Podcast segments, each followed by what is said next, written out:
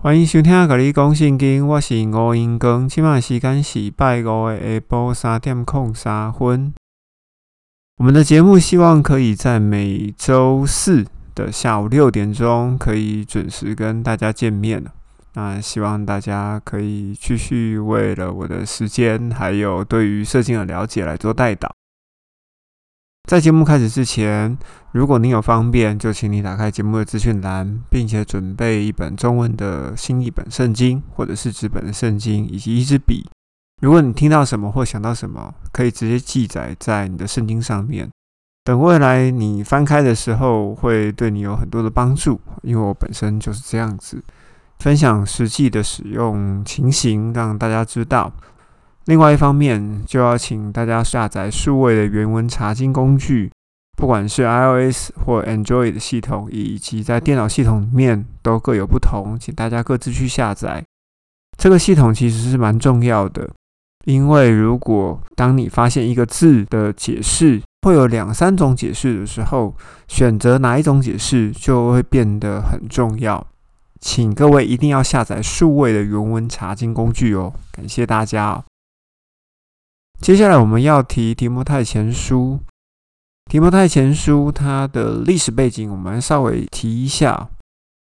当保罗最后一次回到耶路撒冷，被抓被捕了之后，就送到了该萨利亚，待了大约两年的时间，搭船横过地中海，来到了罗马，被软禁。他在软禁的时间里面呢，写下了腓利比书、腓利门书。哥罗西书以及以弗所书，后来他就被释放。被释放的保罗当然就继续进行了他福音的工作。在西元六十四年的七月十八号，罗马皇帝尼禄为了要取悦他的情妇，听说了，他就放火烧了罗马城。听说这个火烧了五天五夜，因为烧掉罗马城的面积非常的大。占了罗马城的五分之三还是五分之四？这个我有点忘记了，这个要请大家自己去 Google 一下。因为这个谣传呢，引起民情愤慨，使罗马皇帝尼禄就把这个放火的罪嫁祸给基督徒，使得原本被放出去的保罗以及其他的基督徒就被一一的都被抓回来了。当然，所有的门徒或者是所有的信徒看到这样的状况，头都被抓走了。当然，他们的心里面就会产生一些疑问，而不继续跟随一些信仰的首领，使得他们就渐渐的淡出，就离开了保罗，或者离开了彼得，或者是离开了其他的使徒。所以我们可以知道，当保罗第二次进入罗马监狱，他所写的提摩太前后书以及提多书，都是针对个人，也因为是针对个人呢。在某一些神学观的冲突之下，或者说这些观念与前十封信的冲突，或者是与古典神学派观念之间的冲突，这三封书信就被评为伪经。也是因为这样的冲突呢，这三封书信被现代主流神学思想被评为教牧书信。也就是说，你是教师或者是牧师，你才需要看这些书信。以至于我觉得提摩太前后书以及提多书是更需要我们要去了解为什么当下保罗会这样子写信。也因为保罗十三封书信当中只有四封信是属于私人信件，而第二次入狱里面就占了三封，所以这三封其实有关重要。我们可以举个例子，就好像如果我今天是公开的跟大家讲一些观念。我的论述就会相对的保守。反过来，如果今天我是在跟我的朋友在讨论关于信仰的部分，我就会更加的激进，更加的直接一点，因为所面对的范围，因为所面对的对象是不一样的。由这个观念，我们可以了解提摩太前后书以及提多书对于保罗他里面所想表现出来的最深刻的东西，其实就是在这三封书信里面。而在书信的刚开头，我们可以知道保罗有提到关于以弗所这个词，有一些解经的方向就会把提摩太当作是他现在就在以弗所，而我个人认为保罗只是想要举一个例子，好像当初我这样子做就是为了要请提摩太达成某一个任务。当在书信开头的时候，保罗说：“正如我往马其顿去的时候，曾劝你留在以弗所。”我觉得这段话是一个例子，而不是提摩太真的留在以弗所。我相信那时候的提摩太一定是在某一个城市里面，而正要处理假福音的事情。同时，我们要回想起一件事情，就是保罗在第一次、第二次跟第三次旅行当中写的《铁扇罗尼迦前后书》《加拉太书》《哥林多前后书》《罗马书》《哥罗西书》以及以弗所书。都有提到关于假福音之事，包含在提摩太前书里面。虽然保罗有写很多关于末世的事情以及圣灵的事情，然而身处在假福音充斥的时代里面，保罗一直在与假福音对打，保罗一直在与假福音征战。不论如何，我们还是来看一下提摩太前书，保罗到底跟提摩太讲了些什么？是他最后的嘱咐。提摩太前书的第一章第一节，照着我们救主上帝和我们所盼望的耶稣基督的命令，耶稣基督的使徒保罗。这边我想要纠正一下哦，因为我们曾经讲过“和”这个字 K A I，它的解释可以转化为就是。所以在第一节里面，我觉得比较正确的解释应该是照着我们救主上帝，就是我们所盼望的耶稣基督的命令。耶稣基督的使徒保罗。第二节从父上帝，就是我们的主耶稣基督，愿恩惠、怜悯、平安归给提摩太，在信仰的真儿子。为什么在这边会讲真儿子呢？其实原本其他跟随的门徒都是真儿子了，为什么在这边独讲提摩太为真儿子？因为其他人都跑光了，只剩下提摩太还没跑。这个在哪里可以证明呢？其实，在提摩太前书的第二章就可以证明。我们下一集就会录到这个部分，包含我刚刚前面所讲的，当罗马皇帝宁禄把火烧罗马城的罪转嫁给基督徒之后。所有的门徒应该都跑了，该跑的跑了，该闪的也都闪了。所以在这边，保罗称提摩太为真儿子，其实一点都没有过分。我们继续看第三节。正如我保罗往马其顿去的时候，曾经，请注意哦，是曾经劝你提摩太留在以弗所，好嘱咐某些人不可以传分歧的教义。由第三节，我们就可以知道，主要就是要处理分歧教义的问题。在这边，我们可以回想一下，在《使徒行传》的第十八章哦，第三次旅行里面，保罗在叙利亚的安提亚停了一阵子，写了加拉太书之后，由安提亚带着加拉太书前往加太以及弗里加。当然，他就是一路上遇到的会堂，一路上遇到的教会，一路上遇到的门徒，他全部都去再重新讲一次。为什么呢？因为他就在处理分歧教义的事情。所以，我们如果翻开加拉太书，你就会发现他很强调一件事情，就是因信称义，不要被其他的人拖走了。当他在处理完这件事情之后呢？他就继续往前走啊也就是继续往西走地图往西走，来到了以弗所。在使徒行传当中，保罗的确是在以弗所待了三年。可是他只待在以弗所吗？我并不觉得哦，他只待在以弗所，他应该是以以弗所为中心，东西南北放射状的传福音，例如哥罗西，例如希拉破利，例如老底加。这些城市都是他在书信里面后来有提到他曾经去过的地方。那为什么在使徒行传里面没有讲呢？因为写这封书信的路加，他是从特罗亚之后才加入保罗的西分教团队的。如果我们把使徒行传整个摊开来看，你会发现从特罗亚的通宵祷告之后，路加的叙述会非常的详细。为什么呢？因为在特罗亚讲到之前，路加听过保罗或耶稣的事情，全部都是听说的，所以他只能把一些重点稍微记下来。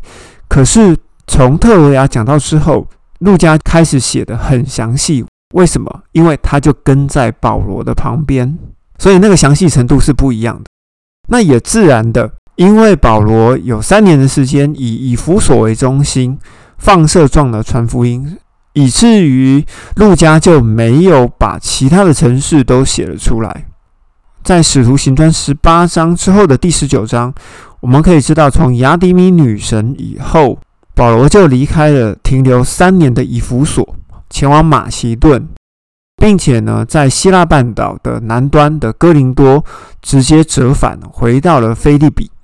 他请一部分的童工先到特罗亚去集合，然后自己在。菲利比写完哥林多后书，请提多带着书信去哥林多收奉献。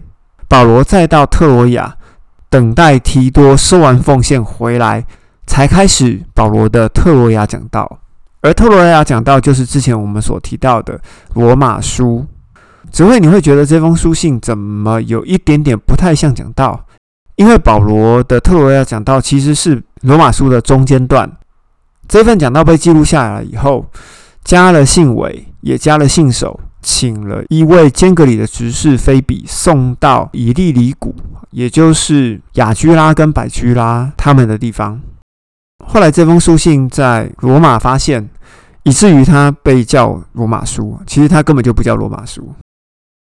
由此我们可以知道，保罗一直在处理分歧教义的问题，在里面他曾经使过假使徒。或者是别的福音，好，我们可以在他的前十封书信里面很容易可以找得到。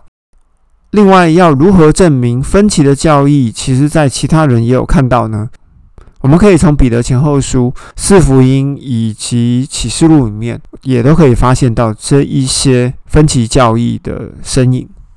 接下来，我们继续看第四节，也不要听从传说和冗长的家谱这些事。也就是冗长的家谱，以及分歧的教义，还有传说，这些与上帝的计划，上帝计划就是什么？上帝计划就是因信心的事哦。相比，也就是因信称义的事情，只会引起无用的寻索。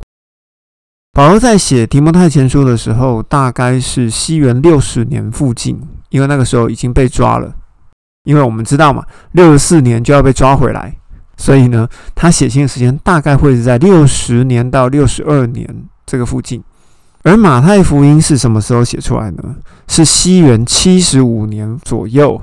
而马太福音呢，最令人津津乐道的东西，就是他一刚开头就是写家谱，证明耶稣的血统是如何的重要。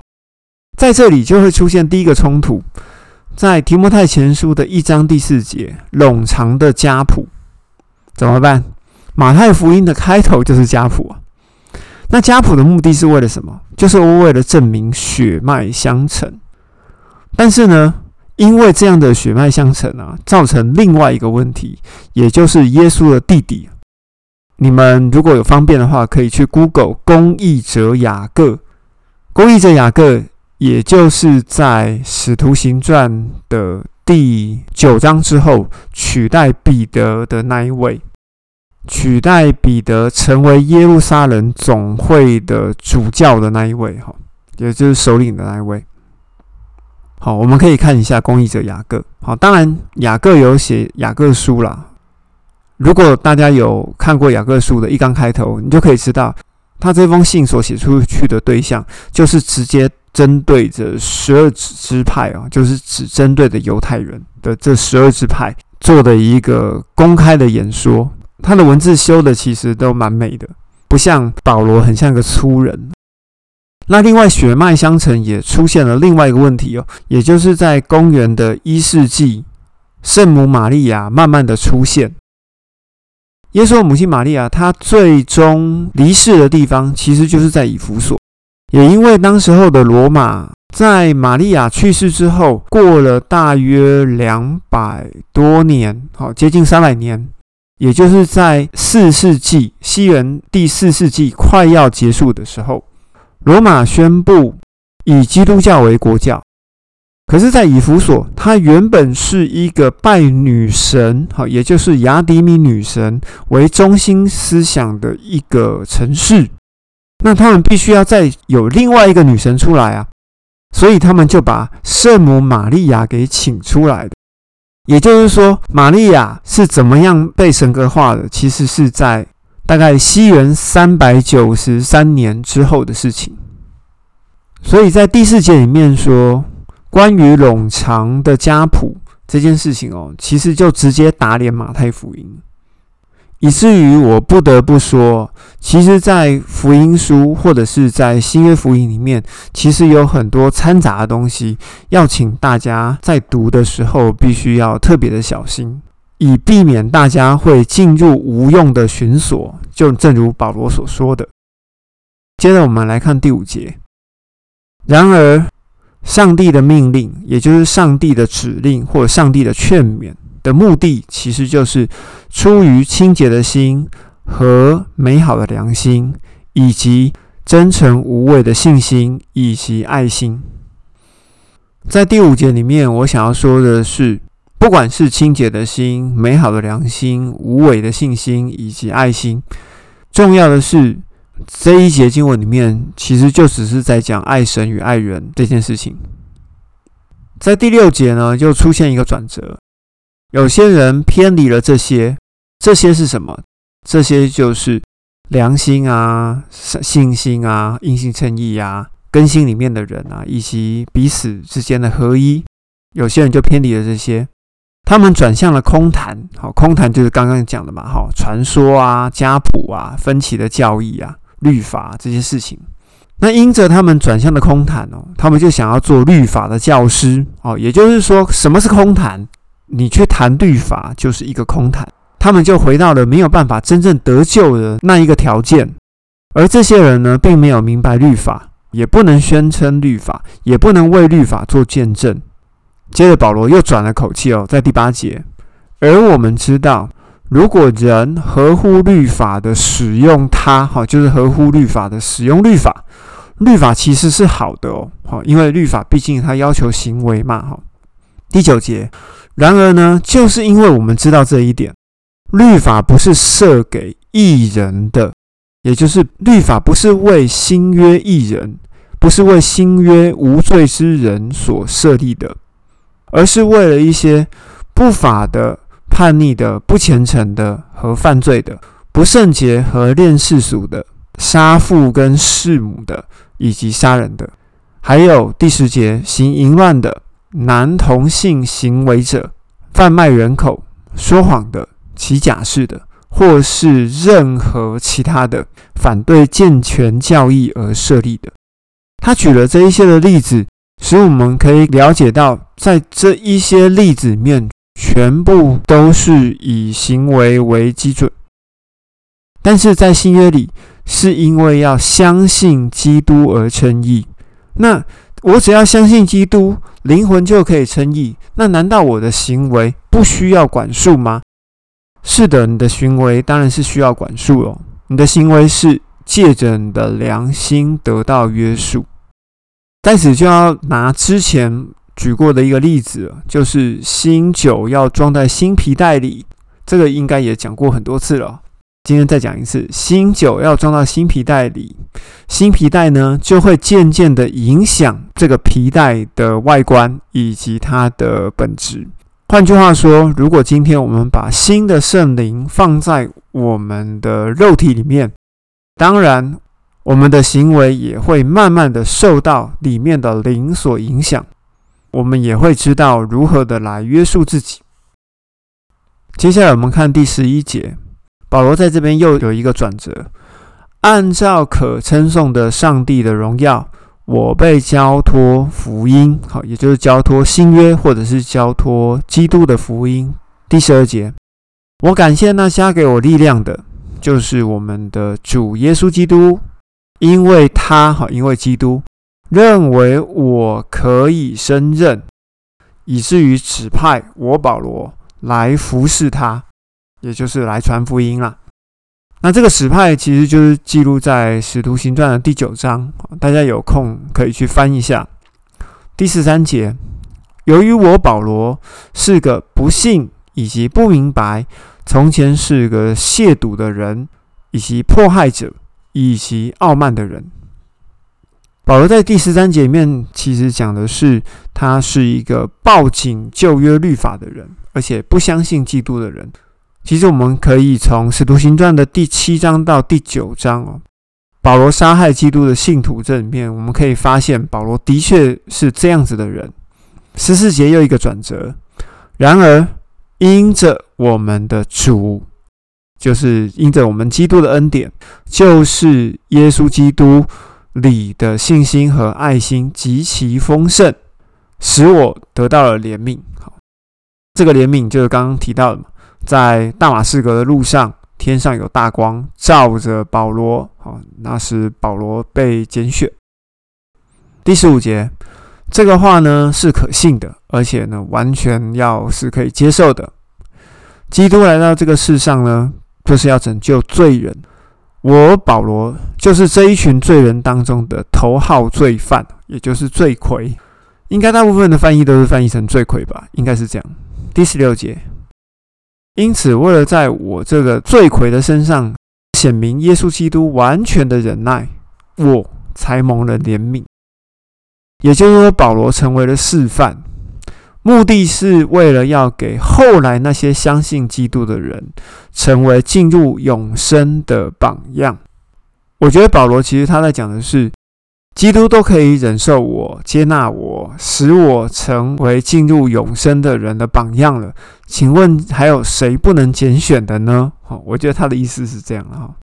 第十七节，但愿尊贵和荣耀归于勇士的君王，那不朽坏、看不见、独一的上帝。请记住哦，是独一的上帝哦，上帝是一个，好，上帝只有一个，直到永永远远，阿门。在此，我要做一个小的结论：在旧约的时候要得救，的确是要依照看重行为的律法；然而，在新约要得救呢？哦，其实是指的灵魂的得救，它是要看重内心的新约。看重新约其实也并不是那么困难的，因为只是因信称义而已啊。就你只要相信基督，你就可以称为义。义的意思就是成为无罪。在这里，大家就会有个反转。那我只要相信耶稣基督之后，我就会得救。那我在行为的部分，难道就可以放肆吗？那当然不是的哈。因为保罗在他书信里面，并不是认为说是可以这样子的。因为在这个世界上，我们还是必须要胜过这个世界哦。所以呢，就会有得胜的标准哦。这个得胜的标准要胜过这个世界，就是因为这个世界是属于魔鬼的。这个是世界属于魔鬼，所以我们要胜过这个世界。那你要胜过这个世界，那就要能够抵挡住这个世界的引诱跟这个世界的影响。最终呢，保罗在提摩太前书的一章最后面，他就是在讲，就是基督包容了我，哈，让我这个守旧约的罪魁啊，哈，这个罪大恶极的人，保罗可以作为后世的人的示范。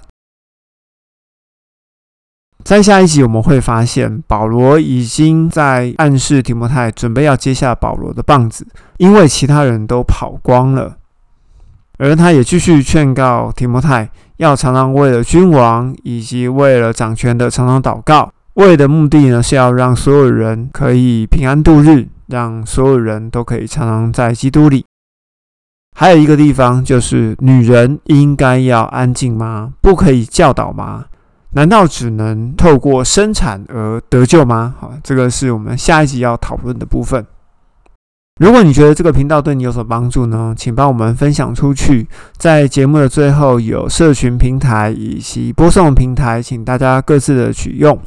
卡利公信今天就说到这里了，咱们下次见，拜拜。